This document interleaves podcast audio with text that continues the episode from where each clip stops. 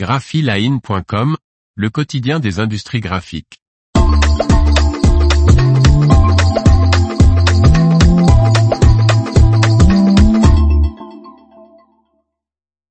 La FINAT, guide de l'industrie de l'étiquette sur l'empreinte carbone des produits.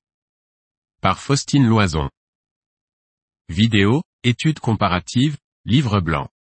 L'Association européenne de l'étiquetage, la FINAT, lance une initiative en plusieurs étapes sur les informations environnementales des produits. Face à la demande de plus en plus forte d'informations sur l'empreinte carbone des produits, la FINAT lance un projet afin d'apporter de la clarté et guider les industriels et les clients des étiquettes sur ces problématiques.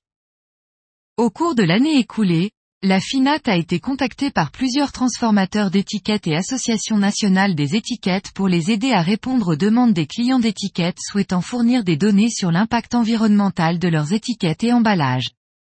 Cependant, beaucoup de malentendus sur les différentes méthodologies et définitions sont apparus, explique Alex Knot, membre du conseil d'administration de l'Association européenne de l'étiquetage. L'organisation professionnelle a commencé par éditer une brochure et une vidéo expliquant les bases de l'empreinte carbone du produit, PCF, qui se concentre sur les émissions au cours du processus et l'analyse du cycle de vie, ACV, qui va bien au-delà des seules émissions et la distinction entre ces deux notions, présentée lors du salon Label Expo qui s'est déroulé à Bruxelles du 11 au 14 septembre dernier. Ensuite, la FINAT va publier une grande étude des méthodes de calcul existantes actuellement utilisées dans la chaîne de production d'étiquettes et d'emballages. Cette étude basée sur 12 mois de travail sera dévoilée au premier trimestre 2024.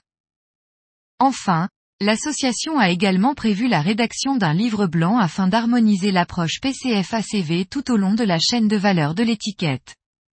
Il sera présenté lors du prochain séminaire technique de la FINAT qui se tiendra du 20 au 22 novembre 2024 en Espagne à Barcelone. Ces dernières années, à la suite du Covid-19, le conseil d'administration, les comités et le personnel de la FINAT ont déployé des efforts considérables pour repenser notre stratégie et notre structure afin de relever les défis auxquels notre industrie est confrontée à l'avenir.